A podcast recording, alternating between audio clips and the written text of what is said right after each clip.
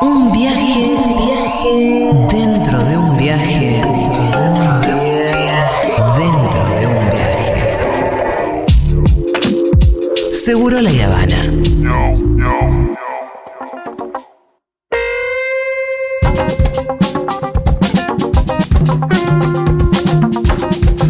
Bienvenido Santiago Levín. Estoy muy entusiasmada con el experimento que vamos a hacer hoy. Experimento, Vamos no a le hacer un así. experimento. Le dijimos así, le es un dijimos poco un así. experimento. También a la poesía de Borges le dijimos experimento. También dijimos cree- la estuve recompartiendo la poesía esa. Ah, sí. Los sonetos, perdón.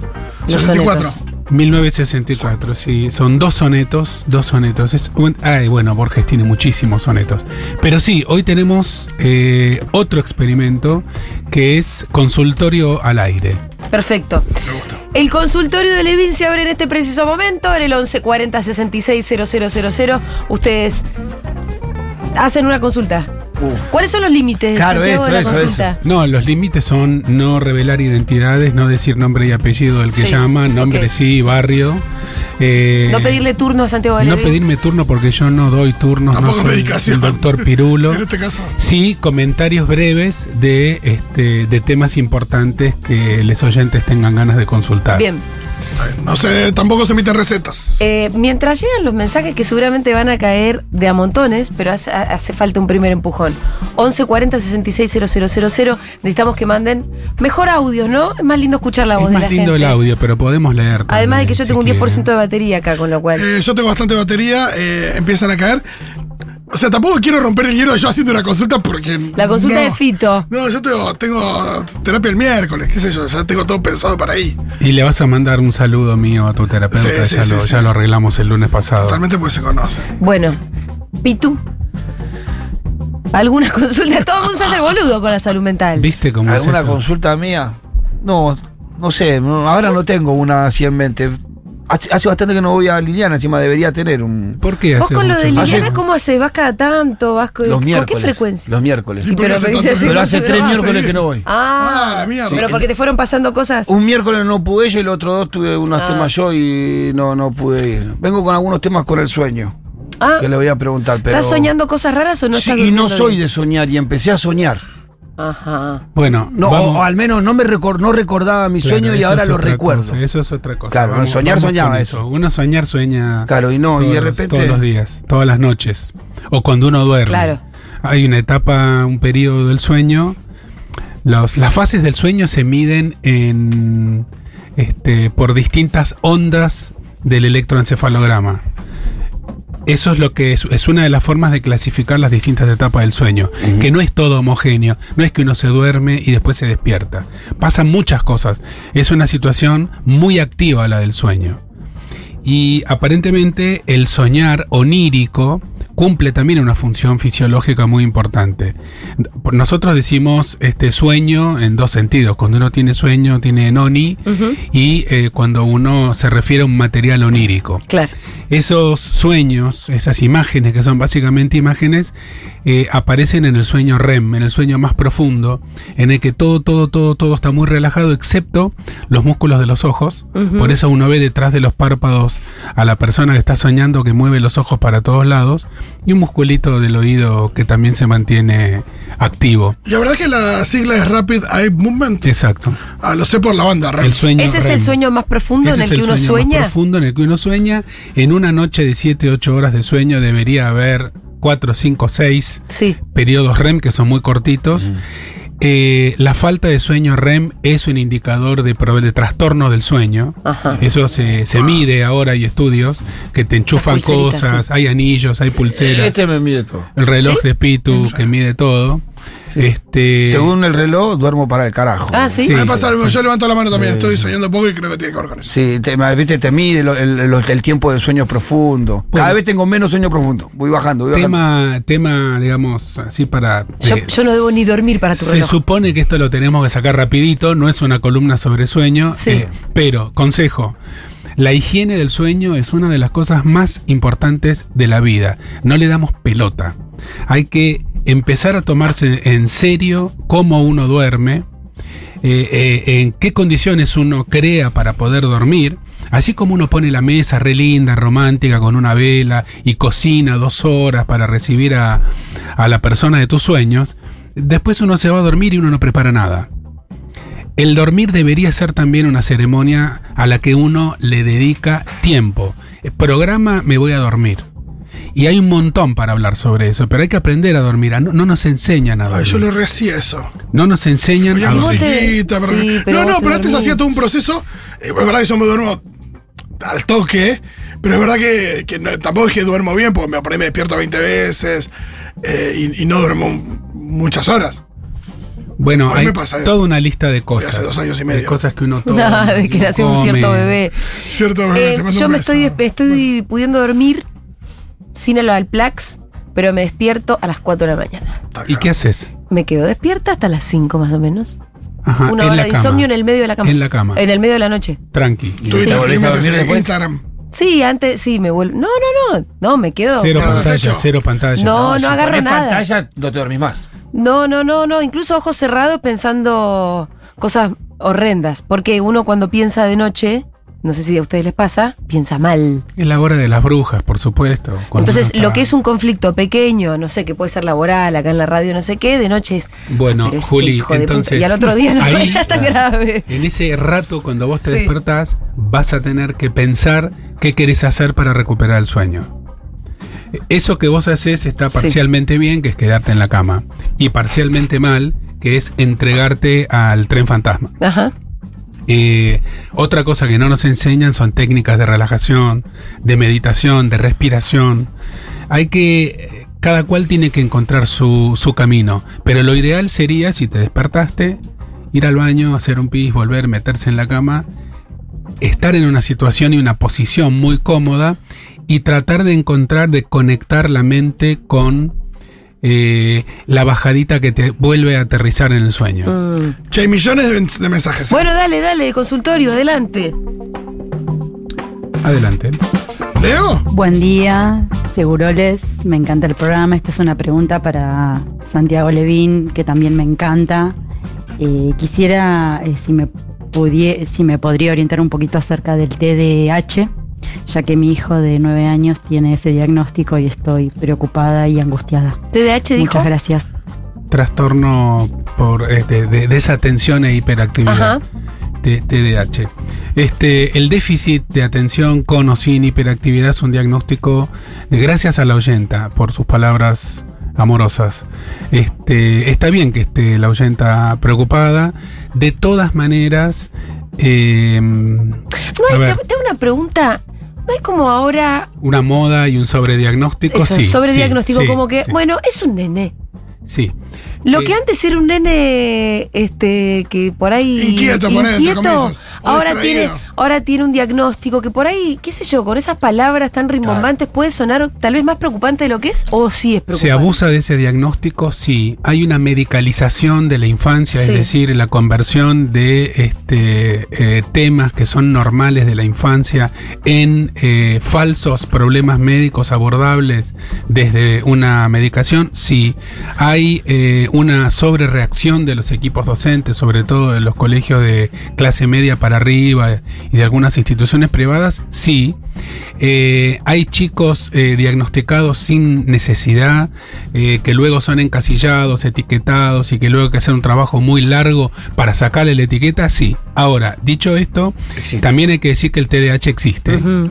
y que el hecho de que se haya puesto muy de moda y lo saque muy fácil, sea una figurita fácil del álbum, no significa que en todos los casos esté mal administrado el diagnóstico. Es como un poco cuando yo era chico se escuchaba mucho, no, tiene un retraso. No, Eh, Había una época donde se abusaba del retraso. no tiene un retraso, tiene un retraso. Había como cinco pibes en el aula que tenían retraso. Cuando yo era chico se escuchaba la palabra surmenage. No es que eran los ataques de agotamiento, no existía Sí. el ataque de pánico. Claro. Entonces eh, se iba una semana a la Sierra de Córdoba porque tienen surmenage. Los diagnósticos son construcciones culturales, teórico-culturales, eh, lo cual no quiere decir que el hijo de la oyenta haya tenido No un tenga. diagnóstico equivocado, sino qué es lo que hay que hacer, Eh, no entrar en pánico, estar muy en contacto con los docentes, no comerse el diagnóstico como una etiqueta, como un sello en la frente Mm. del pibe, eh, seguirlo tratando como siempre y tratar de ver si no se trata en realidad de uno de los múltiples, normales, muy conflictivos, a veces dolorosos, tropezones que tenemos todos los humanos cuando nos estamos desarrollando y creciendo. Bien, más consultas, por favor. Hola Santiago, ¿qué consejos das para poner límites de una forma asertiva, mantener los límites sobre todo? ¿A quién? A, lo- a lo- a los hijos, seguramente. Algo Pero tiene que escuchar día. el- el- la columna de Aldana que fue sobre poner límites a los hijos Sí, y sí, fue el viernes y está subida en Spotify. Buenísimo. Entonces nos remitimos a la columna Yo te diría Aldana. que sí porque fue excelente. Yo lo único que diría es que el ideal de poner límites bien, amorosamente, sin levantar la voz y que a nadie le aumenten los latidos este, cardíacos es un ideal nada más, es imposible. Eh, uno no puede enseñarle a un niño que no meta los dedos en el enchufe sin meter un grito. Mm. Igual, ¿sabes que lo que decía Aldana? Por ahí te, te va a contradecir un poquitín. eh, es que cuando en el límite que vos pones hay mucha verdad, eso se transmite muy bien. Sí, y por nos tu ponía el ejemplo, nos ponía el ejemplo de el, eh, no se toca el horno prendido. No se toca el horno. Y ella decía, ¿alguna vez gritaste para decir que no se toca el horno? Capaz no, pero es tal el eso, la verdad y la autoridad con la que vos decís, el horno no se toca, que el horno no se toca.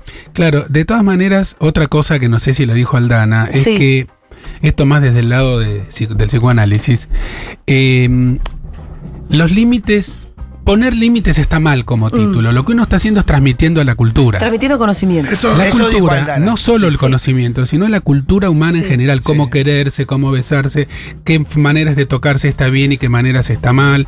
Es, en realidad son los límites de la cultura humana, casi todos lo hacemos de manera natural, no hace falta tomar un curso de tres años para ser papá o mamá. Algunas cosas saldrán mejor, otras peor.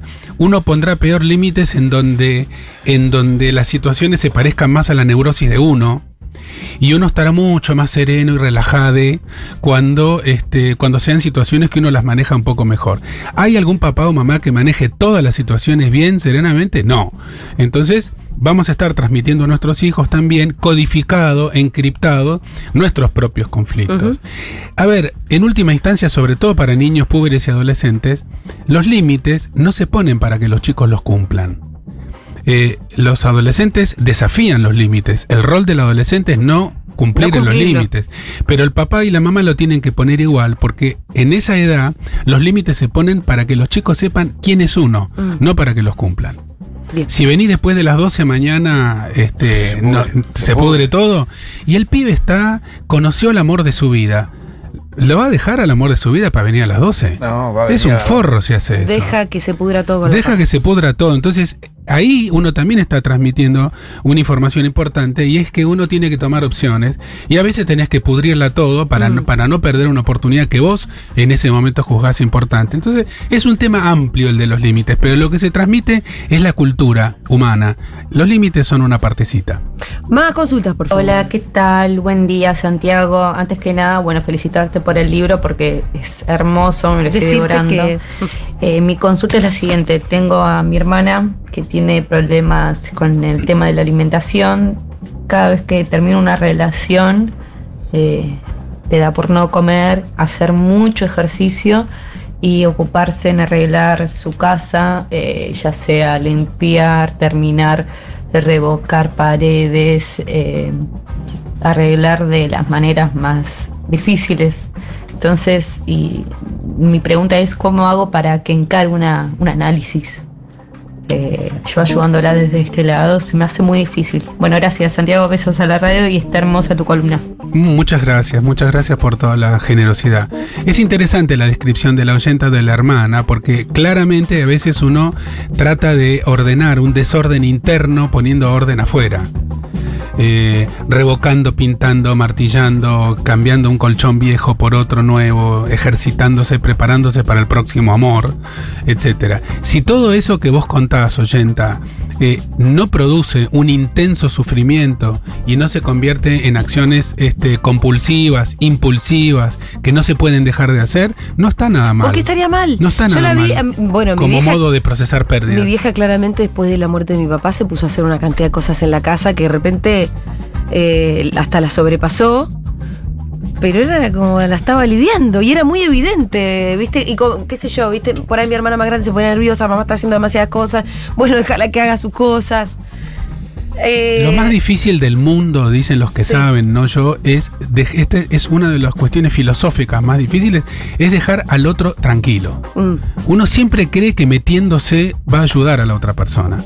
Tenés que hacer esto, tenés que hacer terapia, date un baño y salí a la calle y tomá sol. La cantidad de boludeces que uno dice con la mejor intención. Hay que aprender también, salvo que uno vea que realmente Que el otro lo está pasando ¿no? muy, muy mal, o que está pesando menos de 38 kilos, o de- digo por decir una cifra, o que realmente se está poniendo en un serio riesgo su salud, su existencia, hay que dejar que cada uno procese sus duelos de la manera que pueda. Hay gente que necesita desplegar un montón de, este, de acciones en la real realidad y otra gente que lo hace para adentro. Siempre es un poco y un poco. Pero bueno, esa hermana lo único que hace es decirle te quiero mucho, estoy para vos y cenemos todos los jueves por seis meses. ¿Qué más? Hola Santiago, hola Seguroles, les quiero. Eh, mi consulta es, ¿qué pasa si sentís que no necesitas terapia? Es una hermosa pregunta. Si vos sentís que no necesitas terapia, lo peor que podés hacer es hacer terapia. Ojo, dicho esto, hay que aclarar que a veces cuando uno está haciendo terapia aparece una fuerza muy potente, inconsciente, que Freud este, llamaba resistencia. Que son, eh, porque toda la teoría freudiana este, está construida alrededor de la noción de, eh, de fuerzas que chocan, contradictorias. Y como vectores de, de- de- de sentidos distintos que después arman una resultante. Uno nunca quiere 100% hacer terapia, ni 100% dejar la terapia. Eso se llama ambivalencia. Pero sacando esa situación que se analiza dentro de la terapia, uno dice, che, me está costando un montón venir, doc. ¿Qué me está pasando? Sí. Y eso se habla, generalmente están pasando cosas piolas que merecen abrirse. Sacando eso, a veces uno se aburrió, se cansó, se pudrió, la fuente se secó. Eh, como, como dice la, la canción de B.B. King, The Thrill is Gone Sí. se terminó este el piripipí. Eh, bueno, entonces uno tiene que decir gracias, chao. La relación terapéutica es un caso particular de cualquier relación humana. En el caso anterior que dijiste, me hace acordar esas salidas que a veces uno no le tiene mucha fe o te sacan medio como, che, bueno, voy, dale, voy, y que terminan muy arriba. A veces uno cuando va con pocas ganas Casi siempre pasa eso. y pasa algo. En el, el día que la pasaste re bien, era el día que quizás más dudaste en salir por ahí. Sí, igual este, los terapeutas este, tenemos que tratar de no utilizar esas herramientas para el mal.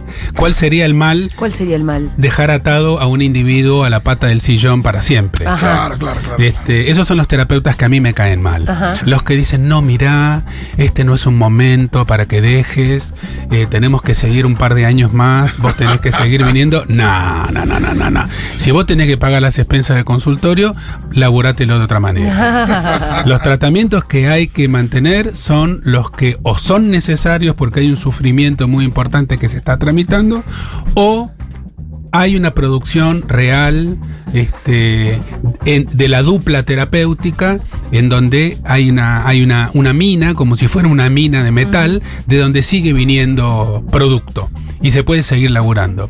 No hay que mantener una terapia ni por amor, ni por temor, ni porque le da pena abandonar al terapeuta pobrecito que va a ser los viernes a las 11 de la mañana sin mí, ni este, las personas que dicen, ay, no sé, mira, déjame pensar, los jueves tengo sesión, el viernes te contesto. No, porque uno no toma, la sesión no es para tomar decisiones, las decisiones tomarlas vos. Claro. Entonces, este, la terapia es muy importante, pero no tanto. La terapia es un espacio de crecimiento y en algún momento se va a convertir en un espacio en donde no se crece más. Ahí hay que cortarla. Yo soy de la escuela de los que dicen, mira, hemos cumplido un ciclo, pensalo, si querés podemos renovar por un periodo más o podemos dejar acá. Nadie está 100% analizado nunca. Claro. Bien, ¿qué más?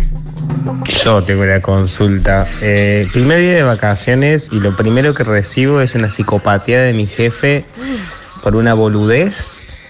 Y le digo, no me escribas, eh, no hablemos de eso ahora porque me produce muchísima ansiedad y tengo una semana de vacaciones y es el primer día. Y me dice, bueno, cuando te reincorpores hablamos. Peor todavía. ¿Cómo se, ¿Cómo se lidia con ese maltrato? Porque es un maltrato laboral y con esa ansiedad que digo, no voy a pensar, ya está, es una boludez, voy a estar todo el día pensando en eso. Muchas cosas para. mu- muchos ángulos para responder. Yo voy a elegir el individual. Porque a mí lo primero que me sale es eh, injusticia social, qué sé yo, revolución, bla. Este, las clases sociales. Pero desde el punto de vista individual, vos, oyente, tenés que tratar de entender cuál es la parte tuya que se engancha con esa psicopateada. Porque otro, que no sos vos, a mí me pasaría algo parecido que el oyente. Porque eh, yo, con mi estructura ansiosa, detesto que me digan, che, ¿sabes una cosa, Juli? Eh, te tengo que decir algo. Uy, ¿Hoy a la noche hablamos? no. No, decímelo ya, tirame Total, un total, título. total, total. tirame ¿Para un qué me título. avisás? A mí me arruinaste el día con eso. Y, y te- y tengo 30 años de análisis personal yo. Sí. Eh, pero de todas maneras uno puede encontrar estrategias para no quedar enganchado como un chorlito, porque claramente del otro lado están aprovechando esa debilidad este, para dejarte enganchado este, como un salame con patas. Eh, es- Y además, hay que si es realmente una psicopateada, por lo general, por- no sé si usamos bien la palabra psicópata No, pero, o no. no, pero define. Manipulación, pero, manipulación. pero, pero claro, el manipulador sabe que vos te vas a quedar enganchado. Pero uno puede decir, por ejemplo, che, discúlpame, ¿pasó algo grave que necesita solución hoy? No, listo, entonces lo charlamos cuando vuelva de las vacaciones. Un beso, ahí chao. está, ahí tienes el mensaje. Ahí suena de fondo. Exacto. Aretha Franklin, qué bueno. Hay eh, muchos mensajes, ¿te puedo leer uno? Dale. Para Santiago, claro, no le vamos a contestar el resto. Eh, tengo una amiga que tiene un diagnóstico psiquiátrico, bipolaridad, y está atravesando un problema de adicción a la cocaína, reincidiendo, dice. Oh. Que está muy border, muy arriba, muy abajo, ha atravesado situaciones difíciles, abuso sexual intrafamiliar, trastornos alimenticios, y desde el entorno familiar y amistativo, no sabemos qué hacer, si incentivarla a internarse, tiene di- dinero, así que podría optar por varios lugares, o qué. Dice que el acompañamiento profesional psiquiátrico y psicológico no le recomiendan la internación, pero parece que desde hace tiempo no dimensionan la gravedad de la situación en la que está. ¿Qué puede sugerirnos? Bueno, no me alcanza, aunque como para poder decir algo muy específico, sí alcanza para saber que esa amiga del oyente eh, tiene muchos problemas juntos. Y cuando hay muchos Sí. problemas juntos, que a veces pasa, eh, no alcanza con una sola dirección. Eh, ahí hay que hacer un, un enfoque completo. Bipolaridad, adicción, este, este, etcétera, etcétera. La Aparte, uno viene un "Está muy poco de la border". mano del otro. Sí, son cosas, son demasiadas cosas juntas. Algo habría que hacer. Eh, existen lugares de internación que no son de internación psiquiátrica, eh, donde se puede ir a, a pasar una semana y, y desenchufarse. Eh, si una amiga la acompaña, eso puede ser, pero primero tiene que haber una evaluación de riesgo real, cierto e inminente, como dice la ley.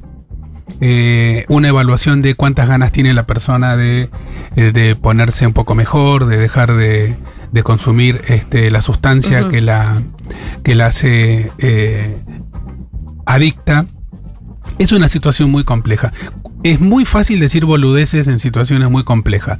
Las situaciones así muy complejas requieren un enfoque, un enfoque general que tenga en cuenta también la salud física de la que no se dice nada ahí. Hay que ver cuántos años tiene, la salud física, tiene hijos chicos, no tiene hijos chicos, porque una cosa es irse y dejar dos hijos chiquititos Claro. y otra cosa es no tener esa atadura y poder irse. Tiene un laburo que si se va lo pierde o no lo pierde. Hay cuestiones que tienen que ver con el contexto, con la situación, de la salud física no dice nada.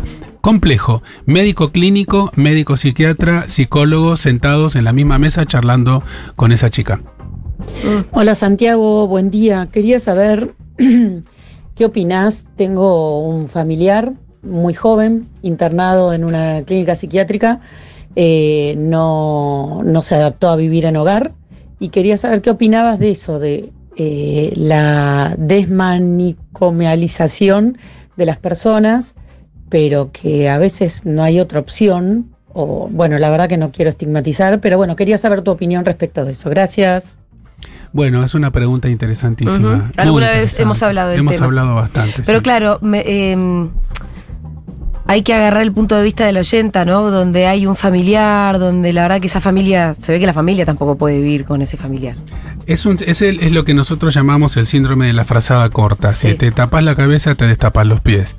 Eh, es como los dos paradigmas en el, en el, este, en el terreno penal. Eh, ¿qué es mejor? Eh, ¿Que haya eh, cinco culpables sueltos o cinco inocentes en cana? Este, uno, de- los que somos fanáticos del paradigma desmanicomializador, eh, sabemos que la desmanicomialización perfecta no existe. Lo que uno quiere es que no haya gente viviendo en unidades monovalentes durante años y años y años solamente por abandono estatal, porque no existe en la sociedad espacio y lugares para que esas personas puedan vivir. Pero siempre hay una porción, no muy pequeña, pero tampoco tan pequeña, de personas que tienen trastornos muy severos y que no pueden, fuera de los dispositivos totales, no pueden y que o terminan siendo lingeras o vaga- vagabundeando por las calles, no pueden sostener un trabajo. Decir que todo el mundo puede es decir una mentira. Entonces hay que analizar caso por caso. Con las adicciones graves pasa que cuando viene alguien a hablar de la desmanicomialización y que no existan más unidades especializadas, vienen muchas familias a decir, mira, yo tengo mi hijo adicto que si no fuera por la internación estaría en este momento muerto. Entonces hay que buscar formas de internación prolongada en instituciones que estén habilitadas y que cumplan con todos los requisitos, pero esos, esas instituciones tienen que existir. En mi opinión tiene que existir también, y esto no lo dice la ley, o mejor dicho dice lo contrario, eh, dispositivos especializados, porque los casos más graves siempre rebotan en el hospital general. Eh, capaz en algún país del mundo esto no sea así, pero en el nuestro sí. Entonces, tendrían que existir todas las opciones, oyenta, todas las opciones, eh, desde las más restrictivas con cuidados máximos hasta las menos restrictivas. La injusticia se comete tanto en una punta como en la otra, cuando uno no le ofrece a la persona que está pasando un mal momento la alternativa adecuada, que a veces puede ser con más restricciones o con menos restricciones. Se equivoca el profesional que otorga rápidamente demasiada apertura a una persona que está muy mal, porque la pone en una situación de riesgo, y se equivoca el profesional que no quiere este, abrir las puertas de, de un tratamiento más restrictivo porque tiene miedo de que la persona corra un riesgo. Hay que analizar cada situación por separado y lo ideal sería tener, no lo tenemos, todas las herramientas en la mano. Santiago Levi, muchas gracias. Lo del consultorio se va a repetir de tanto en tanto. Me parece que gustó mucho. Hay muchos mensajitos sin responder. Pedimos disculpas. Cada tanto lo hacemos. Cada tanto lo haremos. Bien, te, nos vemos el lunes que viene. Un besote grande, gracias.